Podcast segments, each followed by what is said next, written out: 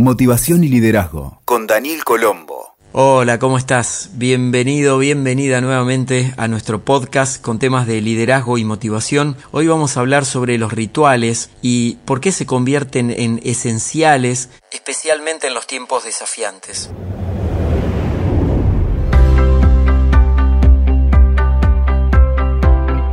Los momentos de adversidad sensibilizan y hacen que las personas cambiemos de posición y mirada frente a la vida en general y esos aspectos afectados en particular. Una de las formas regenerativas que tenemos para sentirnos mejor proviene de un atributo ancestral, los rituales. Ese instante que puede parecer pequeño en la multitud de actividades diarias y que frente al desafío se revaloriza y pasa a tener protagonismo. ¿Qué son los rituales? Los rituales es un repertorio de impresiones, actitudes, actos y valores que se comparten con el fin de unir, de estar más cerca y también de celebrar. ¿O acaso el hecho de estar vivos no merece celebrarse aún en medio del desafío? Desde una charla con aquel amigo con el que hace años que no contactamos, un brindis, una selfie virtual para sellar el momento como en tiempos del coronavirus y la pandemia, hasta soportar una vez más el chiste viejo de alguien de la familia, ese que cuentan una y otra vez, nos puede conectar con instantes de rescate afectivo, una de las mayores necesidades humanas, sobre todo en tiempos de padecimiento. El antropólogo David Le Breton habla de una cultura afectiva cuando los sentimientos son compartidos. Las emociones intervienen en un sistema de sentidos y valores que son característicos en la sociedad, dice. Para que un sentimiento sea expresado y experimentado por un individuo, debe pertenecer al repertorio común del grupo social. Por lo tanto, las emociones actúan como maneras de afiliación a una comunidad. Son modos de comunicarse y de permanecer juntos, dice el antropólogo. Y son esos momentos que surgen espontáneamente o que se programan los que le dan sentido a la fragilidad con que solemos transitar el dolor y el sufrimiento. Mike Norton es un profesor de la Universidad de Harvard y se dedicó a estudiar los rituales y los efectos en el bienestar humano. En un reportaje en la revista de la Universidad de Harvard, comentó que los rituales desempeñan una serie de funciones críticas. Por ejemplo, ante la pérdida pueden ayudarnos a sentir menos dolor. Aquellos con la familia pueden hacernos sentir más cercanos y los rituales con nuestros socios y compañeros de trabajo sirven para reforzar nuestro compromiso mutuo. Ahora, hay antiguos y nuevos rituales de este tiempo moderno. Hasta los apodos o frases secretas en una pareja son rituales. Al igual que las comidas, las formas de comunicarse, de hacer las cosas de determinada forma en la dinámica de una familia y la forma en que nos tratamos con los amigos, por ejemplo. A su vez, en la intimidad, cada uno de nosotros tiene sus rituales. El orden, por ejemplo, en que hacemos las cosas cuando nos levantamos, el lugar donde nos sentamos en las reuniones de trabajo o el articulado del rol formando parte de un equipo. Es posible que, si se te invita a cambiar intencionalmente ese orden, te sientas raro o rara, tendiendo a querer volver al ritual original. Norton, el profesor de Harvard, dice que lo más importante para el mundo en este momento, estamos hablando de tiempos del coronavirus, de pandemia, de crisis globalizada, mundo vica, volátil, incierto, complejo, ambiguo, cuando todos nos enfrentamos al dolor real y anticipado, lo que sería la ansiedad, la anticipación de lo que va a venir, estos rituales idiosincrásicos pueden restaurar nuestro sentido de control sobre nuestras vidas. Nos sentimos fuera de control, dice, cuando experimentamos pérdidas. No queríamos que sucediera, pero no pudimos controlarlo. Eso es en sí mismo un sentimiento muy desagradable, esa sensación de que no estás a cargo de tu vida. Por eso que los rituales restauran algo de ese control. Respecto a la frecuencia de un ritual, están los que se realizan casi siempre de la misma manera y conforman lo que podríamos llamar una tradición, y otros un evento único que también tiene un efecto de conexión afectiva que puede generar bienestar. Y no es tan importante la forma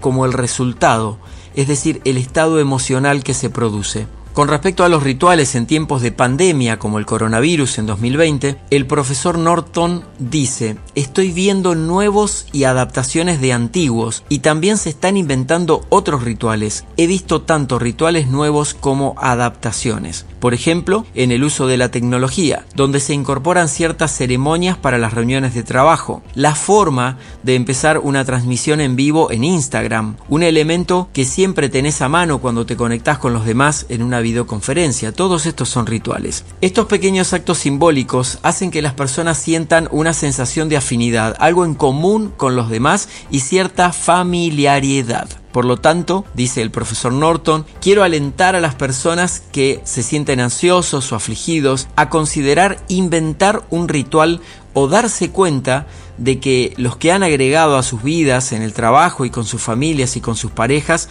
pueden ser muy valiosos en este rescate afectivo. Por eso, el reemplazar el café con amigos por uno virtual funciona, al igual que para muchos les sirve asistir a una celebración religiosa online o refugiarse a la misma hora cada cierto día en cierto tipo de lecturas y música. De hecho, por ejemplo, la práctica meditativa regular y el hacer una rutina de ejercicios son considerados rituales saludables. En tiempos difíciles, se produce un efecto de revalorización del sentido de la vida y de los contactos esenciales con que contamos. Se trata de un acto de gratitud incluso por las situaciones adversas como forma de elaborarla interiormente y sentir que se la va transitando y hasta transmutando. Hoy te quiero hablar de siete rituales esenciales que nos pueden ayudar a recobrar una sensación de bienestar. Por un lado, los amigos. Los amigos son la familia que se elige, dice el refrán, ¿no? El refrán popular. El encuentro para dialogar, compartir y debatir es un buen punto de apoyo para salir adelante. Incluso en casos de desarraigo, aislamiento o pérdidas, el simple acto de escucha empática ayuda a conectar y a sentirse mejor. Las formas son variadas. Hay quienes hacen videoconferencias regulares, otros mensajes de WhatsApp frecuentes individuales o a un grupo, o compartir fotos, e incluso amigos que cenan juntos o hacen gimnasia con un profesor online a la misma hora cada día. Segundo ritual esencial que se valoriza más en tiempos desafiantes, la familia. Para aquellos que tienen una y que funciona armónicamente, los vínculos familiares, honestos y sinceros pueden ser también un pilar afectivo importante. Es un espacio de compartir, atravesado por rituales de todo tipo, y afirmarse en alguno de ellos puede servir de calma y contención. Los ritos familiares se construyen desde que nacemos y quedan impregnados en nuestra memoria como los aromas de la cocina o lo que se produce a su alrededor, el tipo de armado de la mesa para una comida, los cumpleaños, la forma de ordenar las cosas, el rol de cada uno en ese núcleo. Todo eso nos define e incluso de adultos lo seguimos recreando una y otra vez. El tercer ritual que se revaloriza en tiempos desafiantes es la salud. La revalorización del estado de salud es uno de los que mayor conciencia despierta, sobre todo en aquellos que han atravesado situaciones desafiantes en este campo y lo han transformado en aprendizaje de vida. Hay un antes y después y sé de lo que te estoy hablando. Yo lo pasé muy fuertemente en dos momentos de mi vida donde estuve muy muy desafiante en ese aspecto muy grave. Y la salud no es solo física, sino también mental y emocional, por lo que los rituales sirven para acercar, abrazar y acompañar en el proceso de recuperación de la salud si se la ha perdido y de un potente darse cuenta del valor que se tiene y muchas veces no se aprecia cuando aparece una pandemia o una enfermedad que pone en riesgo la salud con la que contamos. El cuarto ritual es el ritual del trabajo y es uno de los más relevantes ya que conecta con el sentido de valoración, de utilidad y propósito si lo sabemos direccionar bien. Incluso los que buscan empleo anhelan no solamente una remuneración, sino el tener un espacio de encuentro con otros, hacer tareas, aplicar creatividad, intercambiar con otras personas. Estos aspectos son altamente valorados y unificadores en un espíritu de superación y del sentido de la palabra juntos. Los las rutinas, las reuniones de trabajo, los procesos y los métodos son algunos de los rituales en este campo. Y en épocas difíciles, el rol del líder de equipo es esencial para sostener la integridad del conjunto sin perder de vista las necesidades individuales y el termostato emocional interno de cada persona. El quinto ritual yo le denomino consentirse. Parafraseando la canción que cantaba Gustavo Cerati, quiero que me trates suavemente. Podríamos decir quiero que te trates suavemente. En épocas de dificultades es conveniente tener en el radar el darse un gusto, un mimo, una caricia a sí mismo. Este sentido constructivo de autogratificación impacta directamente como estímulo compensador. Cocinarse algo especial cada día, darse una ducha luego de un día extenuante, dormir la siesta, recuperar un hobby o pedir un abrazo largo y sentido son parte de este ritual. Sexto ritual de los que se valorizan más en los tiempos desafiantes, el ocio y la apreciación de los detalles. También es posible integrar los tiempos de recreación y ocio para recobrar la fortaleza interna. Muchas personas perdidas en su preocupación, se olvidan de sí mismas y piensan que tienen que estar activas todo el tiempo. Esto puede ser contraproducente porque los llevará a una hiperactividad ficticia para tapar lo que se siente. Como las emociones no se controlan, sino que se gestionan, el frenar, tomar conciencia, descubrirse y dedicarse tiempo de ocio es tan importante como seguir accionando. Dentro de este espacio es posible establecer rituales de apreciación profunda de los pequeños detalles, esos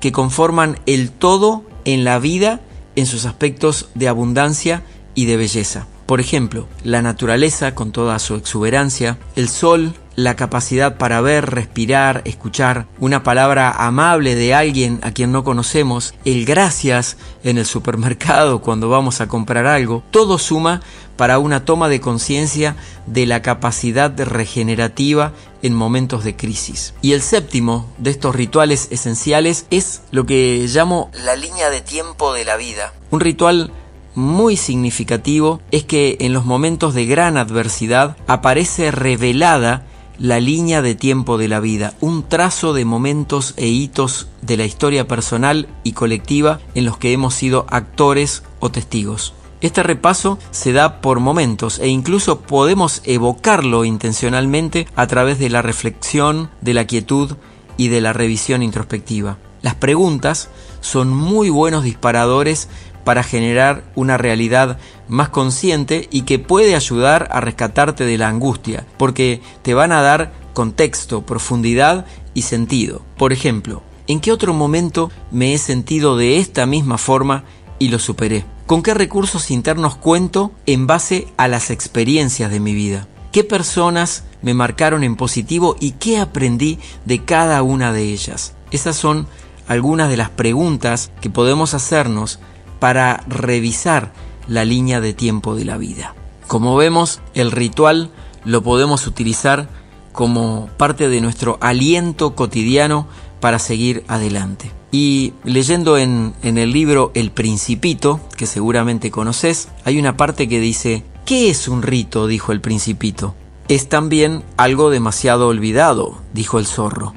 Es lo que hace que un día sea diferente de los otros días. Por eso es que, para terminar por hoy, quizá los rituales cotidianos, eslabonados en el tiempo, conformen el entramado de gran parte de nuestra historia de vida, específicamente de esos capítulos que queremos recordar, para que los días sean distintos en medio de la tristeza, aunque más no sea por un momento.